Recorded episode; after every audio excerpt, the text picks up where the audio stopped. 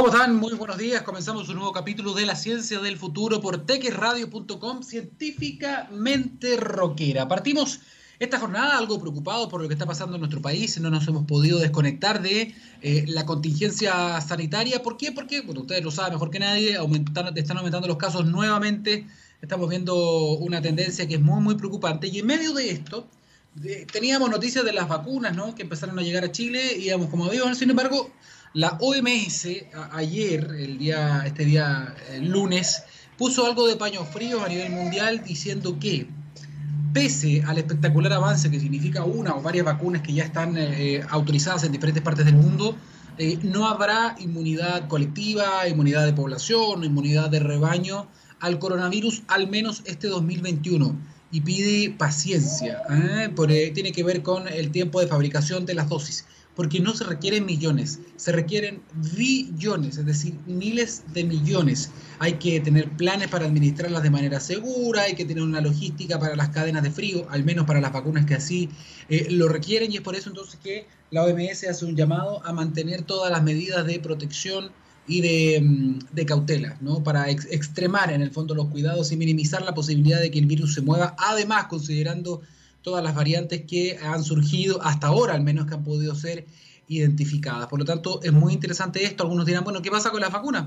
veamos qué pasa con las vacunas. Hay una mm, hay un sitio internacional que se llama All World in Data, la, eh, datos del mundo, y que pone a nuestro país en una, o que ponía a nuestro país en el, en el ranking, digamos, de los países que estaban recibiendo primero las dosis, que eso fue real. Sin embargo, cuando uno ve cómo han pasado las semanas y cómo se han administrado, estas eh, vacunas estamos eh, muy, muy atrasados. En el fondo esto se ralentizó, está muy lento. El país que lleva la delantera por lejos, en cuanto, no en el total de vacunas, sino en el total de la población. Cada 100 habitantes, por ejemplo, es Israel.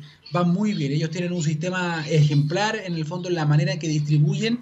La vacuna le sigue eh, Emiratos Árabes, le sigue Bahrein, después Reino Unido, después Estados Unidos, es decir, eh, ellos son países que están dando un poquito el, ejemplo en, términos de la cantidad de vacunas que han recibido, pero mejor aún, más importante, los sistemas que tienen robustos de infraestructura, de personal, de logística para poder repartirlo a, tiempo, es decir, tienen una capilaridad construida en diferentes partes de la población eh, para llegar muy rápido de manera muy eficiente a diferentes puntos. Eso es muy, muy importante y va a seguir siendo importante.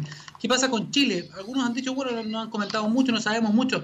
Según la información del eh, Departamento de Estadísticas del Ministerio de Salud, las personas vacunadas hasta, esto es, hasta el lunes 11, hasta ayer, eran 10.699 con una primera dosis. Recordar que la protección inmune se monta después de la segunda dosis, la, la más robusta. Con una sola dosis tú tienes algo de protección que empieza a activarse después del día 10. Sin embargo, el 95% que se logra, que tanto hemos hablado, se logra luego de dos dosis. Bueno, tenemos una sola dosis hasta el momento y hemos logrado vacunar a 10.699 personas hay que seguir avanzando, puede que lleguen más vacunas, que se autoricen más vacunas, millones de dosis, pero el tema es que aunque se autorizaran otras vacunas, aunque llegaran millones de dosis y se pusiese una, un millón de dosis por semana, tomaría, según expertos que estaba leyendo, al menos ocho meses poder conseguir eh, la inmunidad de rebaño. Así que hay que tener paciencia, no estamos para nada cerca del final del túnel, la luz está al final, pero el túnel está muy largo todavía. Así que mientras eso pasa, por favor, no bajar los brazos, se los digo porque todos hemos visto también lo que está pasando en cuanto a la quizás una mala comunicación del riesgo, eh, una estrategia de trazabilidad que es muy, muy débil todavía. Eh, y además hay otro componente, hay otra pata de esta mesa que también tiene que ver con eh, la actitud personal, la persona, las fiestas clandestinas, las reuniones no hay que bajar los brazos. El problema es que ya estamos llegando a un nivel de saturación de las camas que es importante y que según muchos expertos podríamos tener una segunda ola que sea peor a la primera. No hay que olvidar eso. Miren lo que está pasando en Europa, miren lo que está pasando en Estados Unidos. Es muy probable que si no nos cuidamos, si no se mejora la estrategia de parte de la autoridad sanitaria, pero también si no se mejora la actitud de la gente, eh, puede, que sea una tormenta perfecta, un cóctel letal. Eh, dicho eso, estamos llegando al final de este comentario. Solamente un dato para las personas que son amantes de la ciencia y amantes de la tecnología como yo. Es que ayer y todos estos días se estar desarrollando el CES, el Consumer Electronic Show, la feria de consumo electrónico más grande del mundo en Las Vegas. Eh, estaríamos allá, probablemente si fuese un año normal, ya llevamos ocho años seguidos yendo eh, presencialmente a esta feria. Este año evidentemente es virtual, pero los anuncios son muy interesantes y también hay mucho anuncio que tiene que ver no solo con robótica, con inteligencia artificial, con automotriz, también tiene que ver con sustentabilidad, así que vamos a estar muy pendientes para ver si les podemos traer esas novedades este día jueves, donde en la ciencia del futuro y en el resto de los programas de la Tech y Rayo, ¿dónde más? Bien, dicho eso entonces vamos eh, a ir con eh, la música, don Gabriel Cedres, los saludamos, los controles son suyos, vamos y volvemos con la primera entrevistada de esta mañana. Ya, estamos de vuelta en la ciencia del futuro. Para las personas que se van sumando hasta ahora, son las 9 de la mañana con 13 eh, minutos. Y ya vamos, estamos a punto de comenzar con la primera entrevista de este programa. Le damos la bienvenida a alguien que ya ha estado con nosotros antes y siempre nos trae temas súper interesantes de emprendimiento, de, innovación, pero sobre todo de transferencia tecnológica, algo que nos falta mucho. Estamos con Barinka Farren, ella es CEO del Hub Apta. Barinka, ¿cómo estás? Bienvenida a la ciencia del futuro. Hola, Daniel, bien, ¿y tú? Muy bien, muy bien, muy bien, empezando con mucha energía este día martes. Eh, y quería comentar un, tema, Yo, antes de entrar en lo, que, en, lo que es el Hub y lo que han hecho ustedes, ahora tuvieron un, cierre de evento muy bueno. Eh, ustedes trabajan con emprendedores, ustedes trabajan con gente innovadora, con chilenos, con chilenas que tienen muy buenas ideas y ustedes los ayudan a llevarlas al mercado, a transferirlas, ¿no? Que eso siempre es lo que ha estado débil en Chile y ustedes están apuntalando ahí eso. Pero eh, recordando eso, hay, ciertas cosas de la contingencia que no puedo dejar de mencionar. Eh, capítulos anteriores habíamos hecho una, una, editorial hablando justamente de esto, porque había una denuncia de parte de parte importante de la comunidad científica chilena, de planteles de universidades de muy buen nivel, las, más, las que tienen más prestigio, ¿no? Em, con algunos políticos que estaban denunciando que la Corfo había entregado una cantidad importante de recursos en una licitación eh, que tiene que ver con el desarrollo de proyectos energéticos en el norte, energías limpias, donde hay mucho, mucho potencial, sabemos que es estratégico. Y se había entregado en vez de un consorcio de universidades nacionales, con expertos nacionales, con empresas nacionales, se había entregado un consorcio eh, de empresas que están ligadas a capitales norteamericanos y además a universidades de Estados Unidos que no son cualquier universidad, estamos hablando de Harvard, de Yale, de Cambridge, estamos hablando del MIT, es decir, universidades de tremendo, tremendo nivel a nivel internacional, mucho peso. Entonces, se había dicho que eh, había sido injusto, que no se entendía, etcétera. Sin embargo, ayer, y la estoy haciendo muy corta, aparecieron datos interesantes respecto de las razones, los argumentos de por qué Corfo había entregado los recursos y había dado como ganadora en esta licitación a este consorcio internacional. Y suena, suena una razón muy de peso que tiene que ver con la generación de nueva infraestructura, de laboratorios, tiene que ver con dejar y con potenciar también el desarrollo local en el norte, versus una propuesta de las universidades chilenas que, según lo que dice este informe al menos, era bastante más limitada en términos de eso. Eh, tú como una especialista en lo que es transferencia, en lo que es innovación, no sé si has estado metida en, ese, en este debate, en esta noticia, si lo has estado leyendo. Sí, eh, mira, bueno, ha sido súper controvertido, la verdad. Eh, yo no he revisado los dos proyectos en, detalle, creo que eso es, fundamental, la revisión. Y, lo otro es que, que, sí yo creo que dado que se adjudicó y que ya está, digamos, adjudicado y creo que se les avisó además ayer a, a las universidades y a este consorcio norteamericano, y creo que es súper importante establecer cuáles son los hitos y cómo incluso eh, otras universidades quizás pueden sumarse. ¿ya? Eh, la verdad es que a mí me gustaría revisar los proyectos para ver eh, cómo fue la evaluación y, cuántas habilidades y capacidades están prometiendo estas universidades extranjeras. Perfecto, bueno, es un tema que vamos a tener que discutir porque sin duda va a ser noticia de nuevo, iban a ir a Contraloría, o sea, había toda una cierta cantidad de acciones eh, iniciadas por parte de eh, algunos parlamentarios, también algunas universidades chilenas, pero lo interesante es que están apareciendo más datos sobre la mesa. Y hay que poner sobre eh, la mesa nuevamente, valga la redundancia, el apuesto al desarrollo nacional de un sector estratégico como son las energías, sobre todo el litio y el hidrógeno verde que están allá, aunque me demore un poco más, pero se lo doy a la capacidad nacional para que desarrolle ese músculo, o me voy a la segura para hacer algo de avanzada a nivel mundial con universidades extranjeras, a pesar de que a lo mejor hipoteca un poco lo que es un sector estratégico. Es, un, es un debate interesante, es un debate mm, muy difícil, ¿eh? no es sencillo, pero además tiene que ver también con el desarrollo local, de las comunidades, de los territorios. Y ustedes, ahora vuelvo con ustedes entonces para, para seguir con este tema, porque...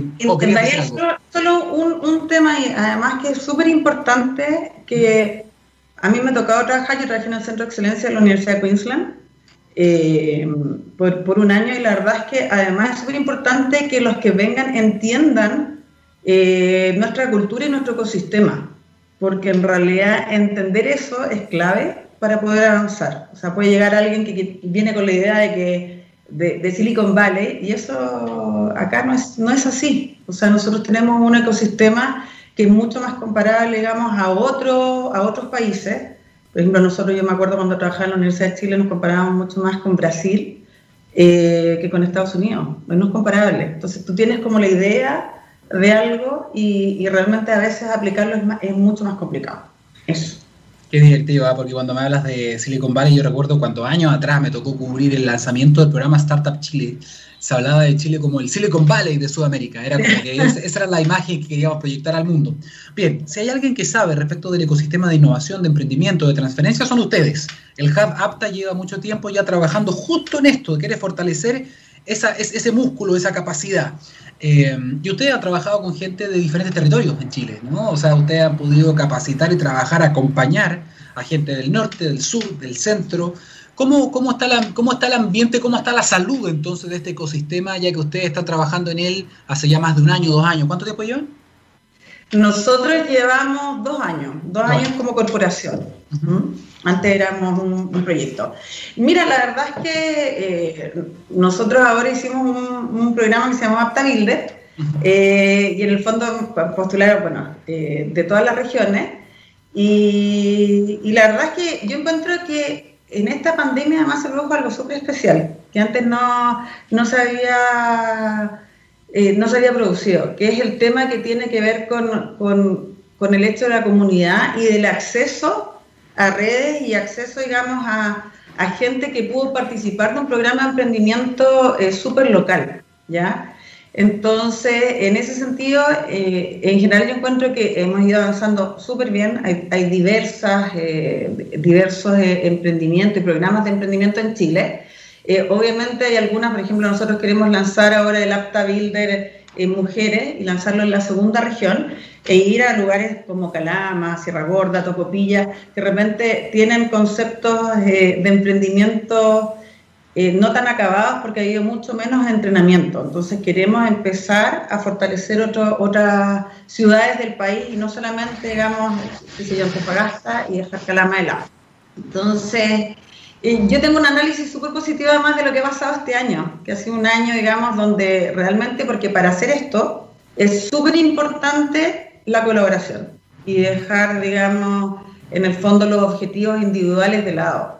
Y eso yo creo que este año nosotros lo hemos, yo lo, he vivido y lo, he visto, digamos, de manera real, que hay una colaboración real, honesta. Y creo que eso es, es fundamental para que podamos avanzar.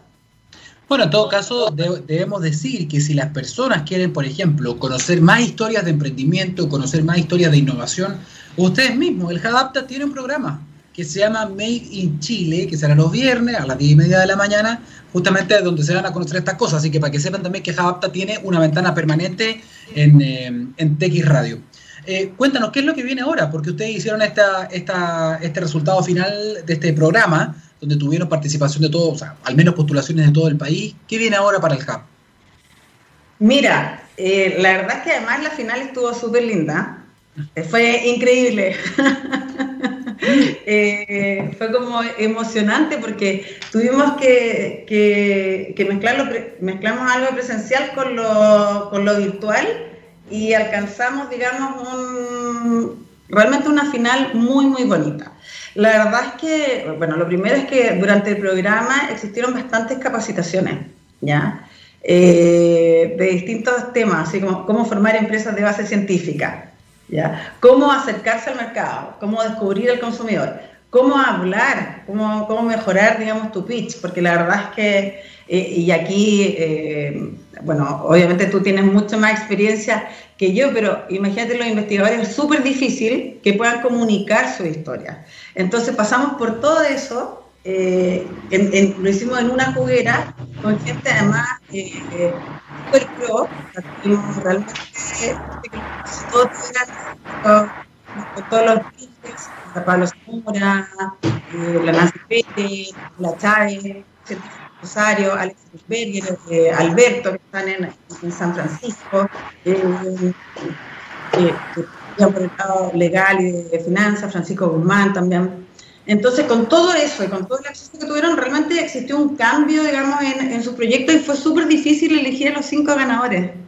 Fue muy, muy complicado. O sea, para nosotros como dentro del hack fue súper complicado y, pero teníamos que hacerlo, teníamos recursos eh, limitados. Y ahora lo que se viene es, eh, bueno, ya se vino la celebración y ahora lo que se viene en el fondo es, lo primero es un análisis corporativo legal, formar bien la empresa, porque nosotros lo que postulamos es que eh, nosotros queríamos un programa de emprendimiento, nosotros somos un programa de emprendimiento que está basado en la metodología del company building, ¿ya?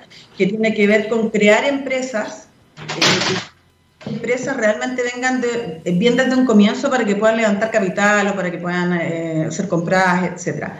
Entonces, la parte corporativa es, esencial. Ahora viene, digamos, un análisis de, de Kerry y luego tenemos 12 meses para que en general estas cinco empresas obtengan un, un, un MVP, o sea, un producto mínimo viable, y además inicien sus primeras ventas, licenciamiento, consigan inversión. Perfecto, perfecto. Oye, yo me acuerdo, solamente un dato, ¿me, puede decir así como rapidito eh, cuáles fueron los proyectos que ganaron? Solamente para Sí, mira, Brock, que es una, que tiene que ver con todo, democratizar el acceso, digamos, a, a los dentistas, o sea, a tener eh, sistemas dentales. El otro es LANEC, que es un Advanced Voice Monitor que te colocas, digamos, en, en un dispositivo que, que te coloca en el cuello durante una semana donde recoge datos y después se lo entregan a, los fonoaudiólogos, fonoaudiólogos otorrinos para que veas cómo va avanzando con eso.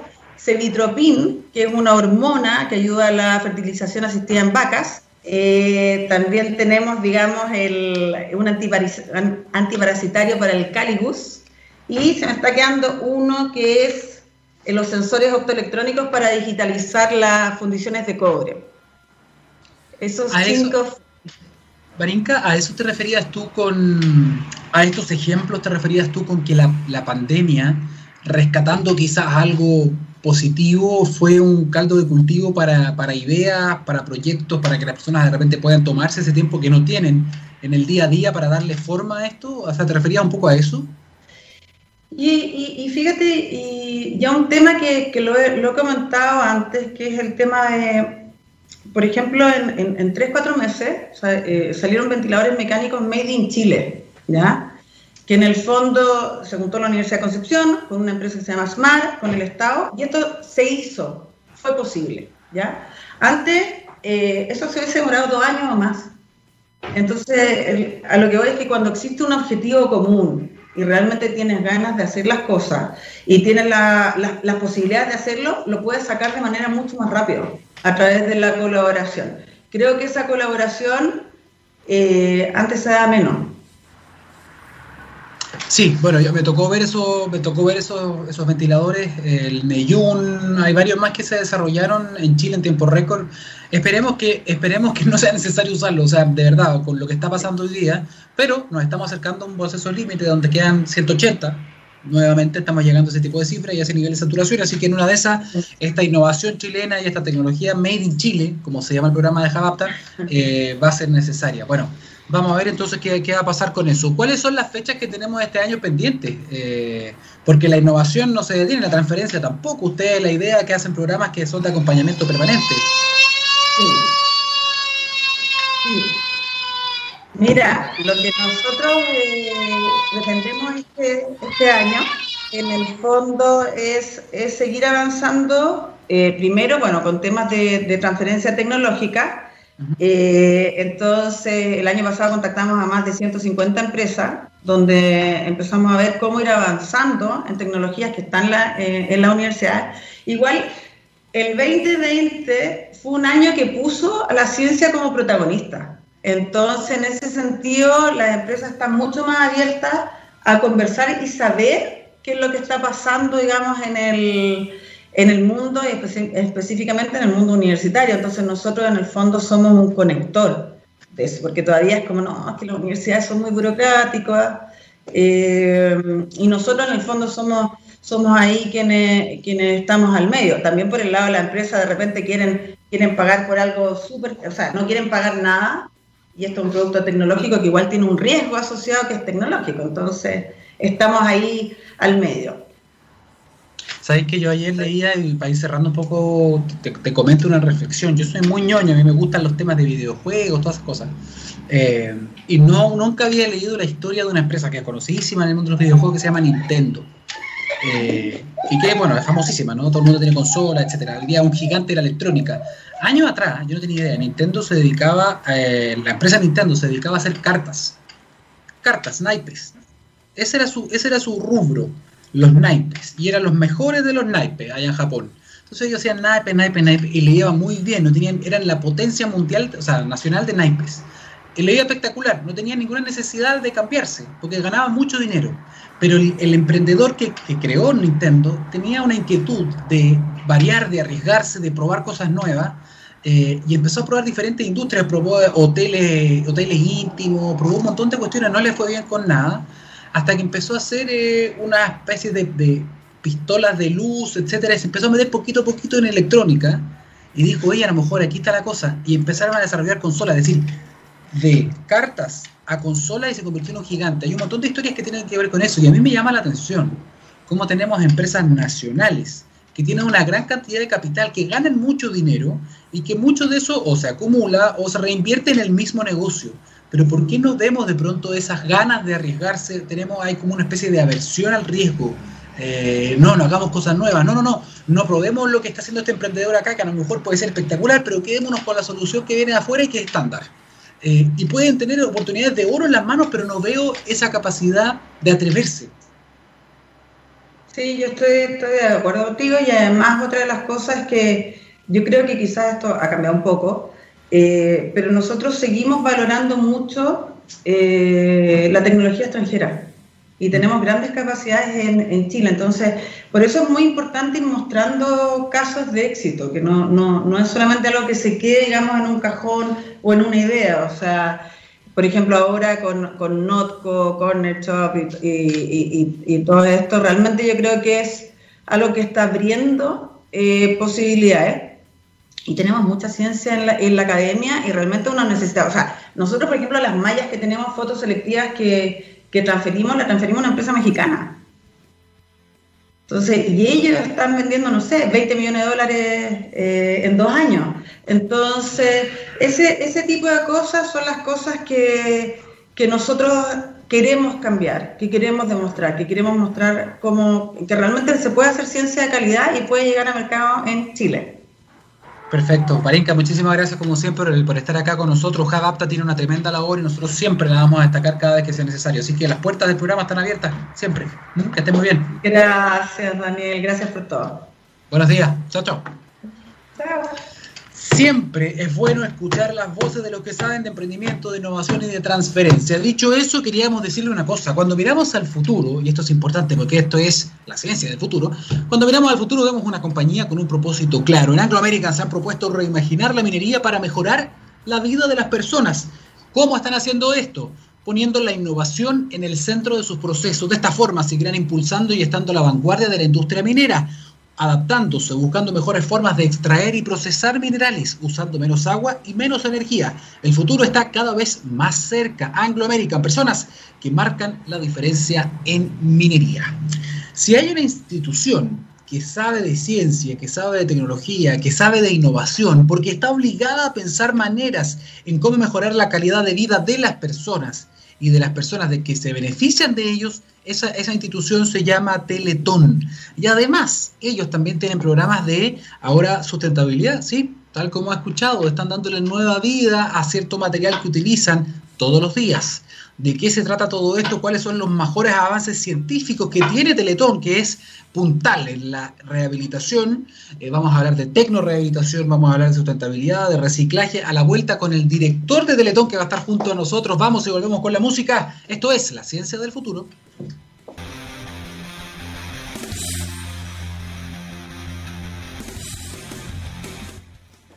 Hace 10 años los santiaguinos comenzamos a vivir en un entorno libre de la contaminación de las aguas servidas. Hoy celebramos 10 años de un Mapocho limpio y ciudadano. ¿Cómo nos cambiaste la vida? Aguas Andinas es la mención del momento acá, en TX Radio, en la ciencia del futuro científicamente rockera esta radio. Recordemos eso. Bien, estamos eh, ya conectados con nuestro segundo invitado. ¿ah? Y es eh, realmente un honor para mí, un privilegio poder eh, presentarlo a continuación. Vamos a hablar de ciencia, vamos a hablar de tecnología, de una mezcla, de, una, de la tecnorehabilitación que desarrolla Teletón. Y para eso, para conocer todos los adelantos que tiene esta institución, estamos conectados a esta hora con el director de Teletón Santiago, Cristian Saavedra. Don Cristian, bienvenido a la Ciencia del Futuro. Muchas gracias, Daniel. Muchas gracias por la invitación. Saludos a todos por allá. Saludos también. ¿Cómo se encuentran ustedes? ¿Cómo está? Bueno, en lo personal me gusta preguntar siempre al comienzo porque estamos en una época, en un contexto sanitario de pandemia, ¿no? Entonces, ¿cómo estás tú y cómo está, digamos, la familia, la gente? Bueno, gracias a Dios muy bien. Mi familia, mis dos niños, todos todos tranquilos, ¿ah? obviamente sufriendo las vicisitudes que todos, que todos nos ha tocado enfrentar, pero, pero de salud bien. Y acá en el instituto, obviamente adaptándonos, adaptándonos a esta nueva realidad, reconvirtiendo atenciones, con harto trabajo a distancia, sobre todo, y, también apoyando a, nuestros trabajadores, que más de alguno también ha tenido, ha tenido alguna dificultad en el ámbito de, la salud personal. Hoy me dejaste la me dejaste la pregunta ahí cantada, porque en el fondo ustedes ya tenían un programa de telerehabilitación desarrollado y ahora yo creo que con la pandemia se han visto forzados a potenciar aún más eh, esa tecla, ¿no?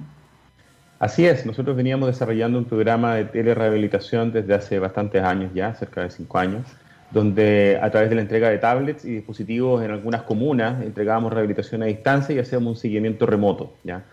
Eh, lo que hemos sumado a eso es la teleconsulta fundamentalmente, que son atenciones, en, eh, atenciones a través de, de video, algún software en el cual podemos eh, llevar adelante consultas médicas, terapias kinésicas, terapias en el ámbito de la terapia ocupacional, eh, que no ha permitido mantener los tratamientos de rehabilitación con un alto nivel de involucramiento de las familias, que creo que es uno de los puntos altos de, de, la, de, la, de la teleconsulta o de la atención a distancia en general. Eso lo hemos incorporado, la atención sincrónica, o sea, al mismo tiempo el médico estableciendo una consulta. Eso no lo hacíamos antes en forma sistemática, lo que hacíamos era eh, atención a través de programas que estaban diseñados para que las familias trabajaran en su casa por su cuenta, con conexión y seguimiento periódico, pero ahora es consulta eh, a través de, a través de, software de, de videocámara.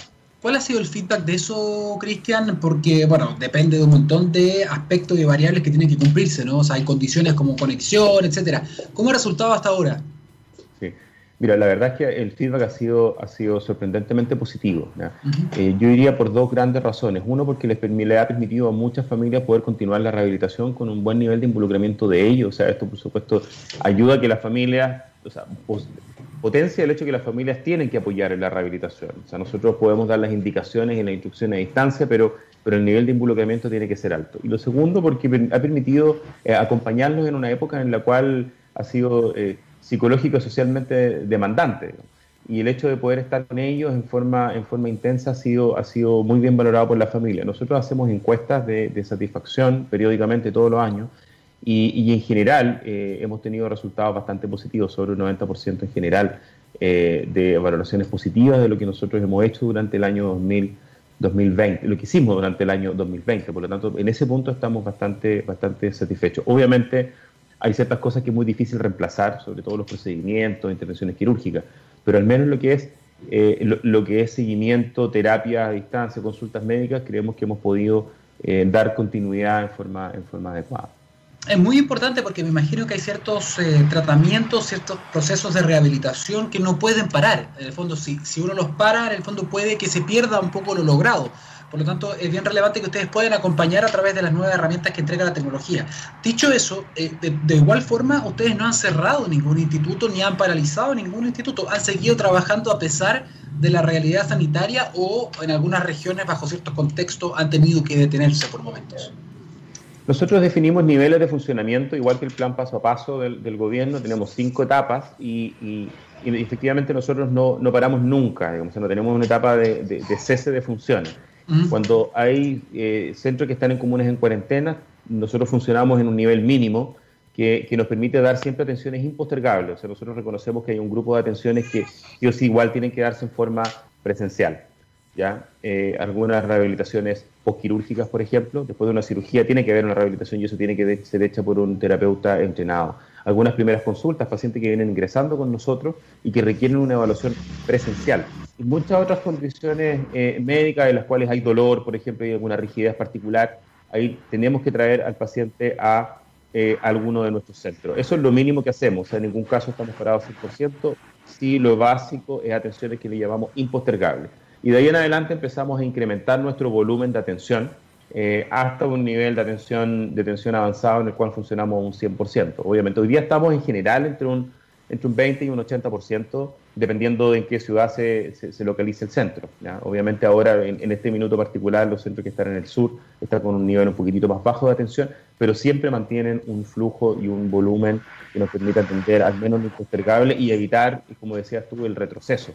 Obviamente, en algunos casos, eh, eh, eh, en algunos casos vemos que la atención a distancia no es suficiente y ahí es cuando tenemos que traerlos igual a que vengan en forma presencial.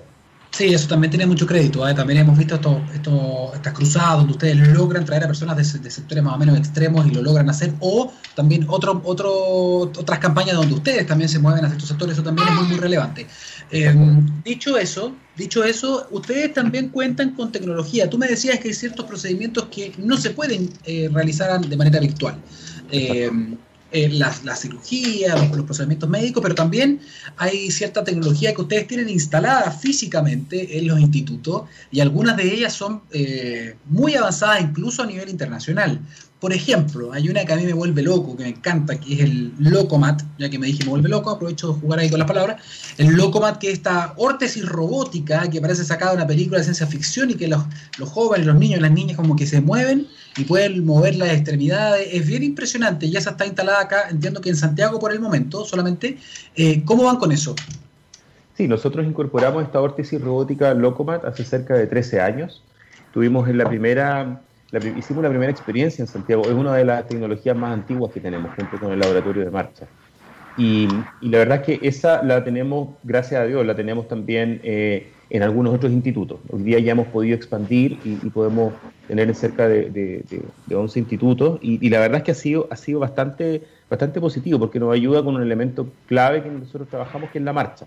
Y fundamentalmente lo que hace esta, esta órtesis es que ayuda a eh, mejorar el patrón de marcha de pacientes que tienen lesiones medulares, traumatismo encefalocraniano, o sea, golpes en la cabeza que, que, que, ha afectado algún tipo de, la, de función de movimiento, o parálisis cerebral, entre otros.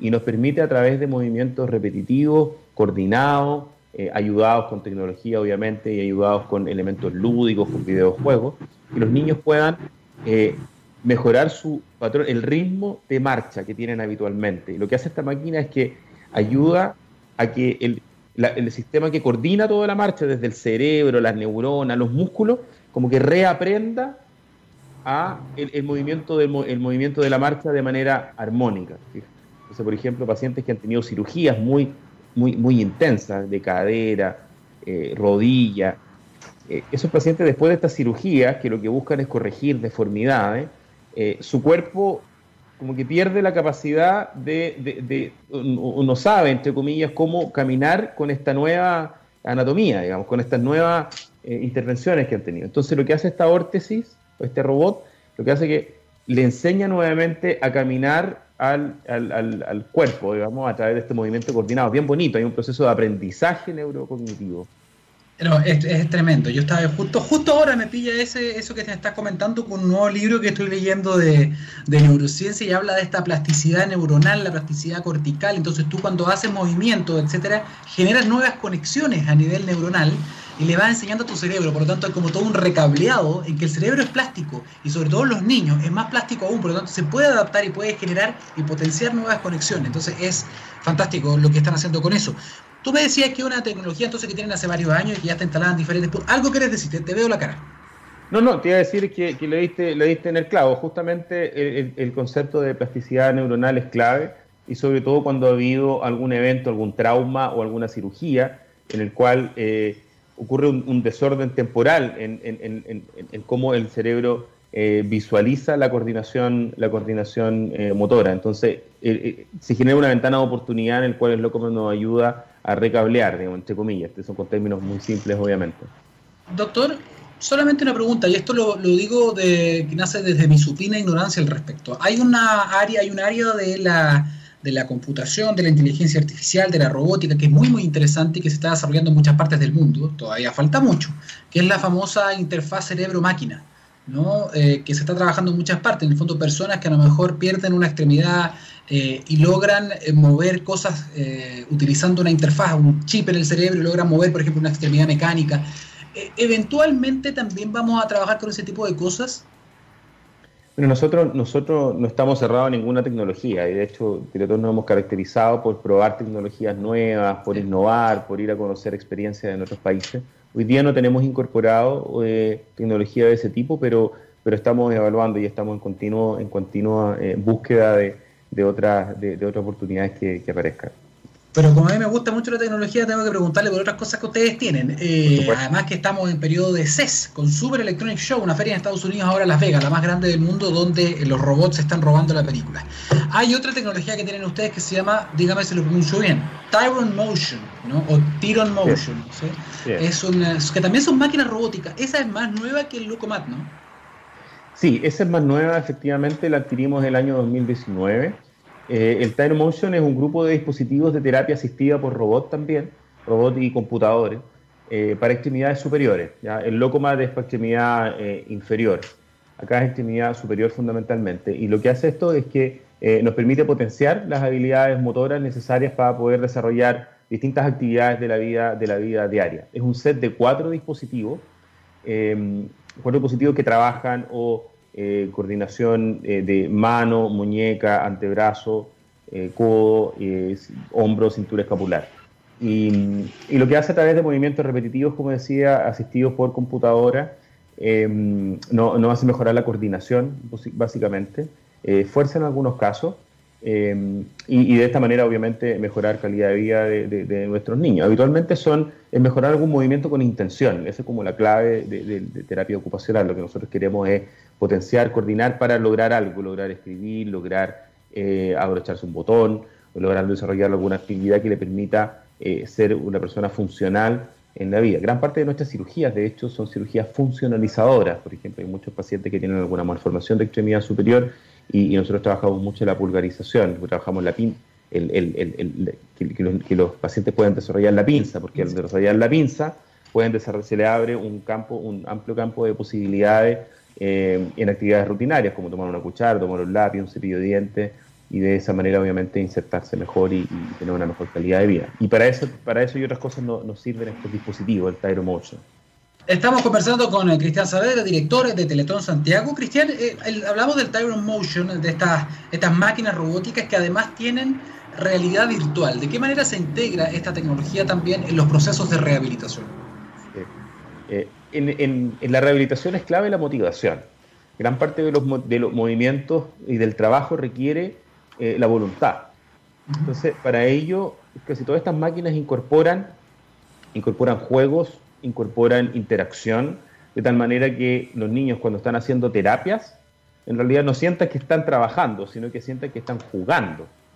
Eh, y en ese contexto, eh, en ese contexto, cada una de estas máquinas contiene contiene una set de, juegos eh, tridimensionales, contiene eh, software eh, avanzados que les permiten a ellos interactuar en forma continua y algunos incorporan realidad, realidad virtual también como parte de, de las prestaciones que tienen incorporar las, las, mismas máquinas, digamos, pero siempre como un acompañamiento y tratando de, y tratando de mejorar la motivación que tienen los niños por realizar sus terapias. Estamos pensando terapia de 30, 45 minutos de movimiento repetitivo, eso puede ser muy, muy arduo eh, para un niño de 5 o 6 años. Por lo tanto, es súper clave que puedan eh, tener elementos de motivación adosados al, al, equipamiento. Doctor, muchas de, las muchas de las enfermedades que generan esta situación de discapacidad en muchas personas de, nuestro país están centradas en nuestra sala de comandos, ¿no? Este órgano que tenemos acá que es el cerebro, que es la última frontera y del cual todavía falta demasiado por descubrir. Eso de que hemos avanzado es mentira, sabemos que un 5, un 10% del total. Todos los días se descubre algo nuevo. En ese sentido, doctor, en Teletón, ¿ustedes eh, cómo lo hacen para estar al día con los últimos avances en términos de, no sé, estoy hablando de estoy pensando en terapia génica, inteligencia artificial, eh, nuevos descubrimientos, nuevas operaciones, nuevos tipos de cirugía. Ustedes con sus especialistas, que entiendo que son parte de los más avanzados que tenemos en Chile, ¿cómo lo hacen para mantenerse al día en un campo que está en crecimiento a diario? Sí, bueno, es, un desafío mantenerse al día cuando hay tanto avance en tantos frentes, digo. Yo diría que eh, hay, hay áreas, por ejemplo, nosotros tenemos un equipo en el área de terapia robótica y un equipo que se ha especializado un poco más en el Locomat, por ejemplo, y fue el que nos asesoró cuando probamos esta tecnología de Tyromotion. Primero investigando, tomando contacto con centros eh, especializados afuera, particularmente hay un centro italiano que usa el Tyromotion con el cual tomamos contacto en el año 2019. Eh, y además probamos la tecnología acá previamente.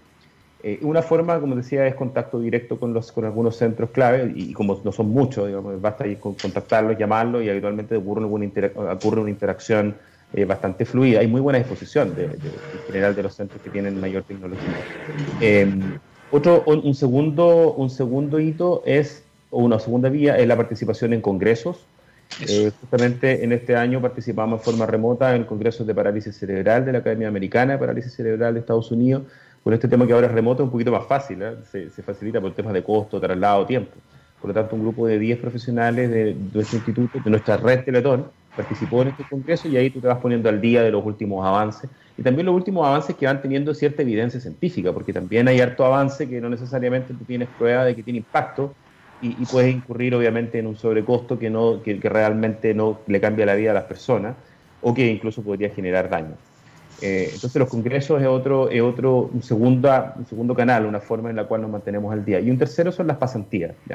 Últimamente no hemos tenido la posibilidad, obviamente por razones sanitarias, pero cada cierto tiempo nuestros, nuestros especialistas viajan a Estados Unidos, tenemos una, una, alianza de trabajo con el Gillette Specialty Center en Minnesota, quienes ellos también se dedican fuertemente a rehabilitación infantil, entre otras cosas, y, nosotros tenemos pasantías en las cuales vamos a aprender de sus laboratorios de marcha, de sus tipos certificados de cirugía, y vamos generando un intercambio de, conocimiento y nos vamos nutriendo con la gente que está a la vanguardia en, nuestro negocio, digamos, que es la rehabilitación infantil fundamentalmente. Interesante, doctor, porque así ustedes pueden mantenerse al día y eso es muy, muy importante, sobre todo por el tipo de enfermedades también que ustedes tratan, por el tipo de personas también que ustedes ayudan a rehabilitar. Eh, por las técnicas también la tecnología que tiene que ir adaptando, que es una cuestión que es súper cambiante. Em, por último, le quería preguntar por algo que em, me interesa muy poco y que me pareció además muy interesante en términos de los reportes de sustentabilidad que hacen todas las instituciones y que tiene que ver con repensar mis procesos, cómo puedo hacer las cosas más circulares. ¿no? En general, cualquier actividad humana puede ser más circular. Y ustedes ahí también tienen algunas noticias que contar, algunos programas de reutilización de materiales. Así es. Em, bueno, definitivamente nosotros tenemos que, tenemos que mantenernos al día y, el reciclaje, la reutilización, eh, eh, claramente eh, hoy día ya termina siendo un imperativo, no solo un imperativo ético, sino que un imperativo de funcionamiento, operacional. Mm. Nosotros en algunos procesos, nosotros aparte de atender la amplia gama de, actividades clínicas, nosotros también tenemos área, un área productiva, que es el área de órtesis y prótesis.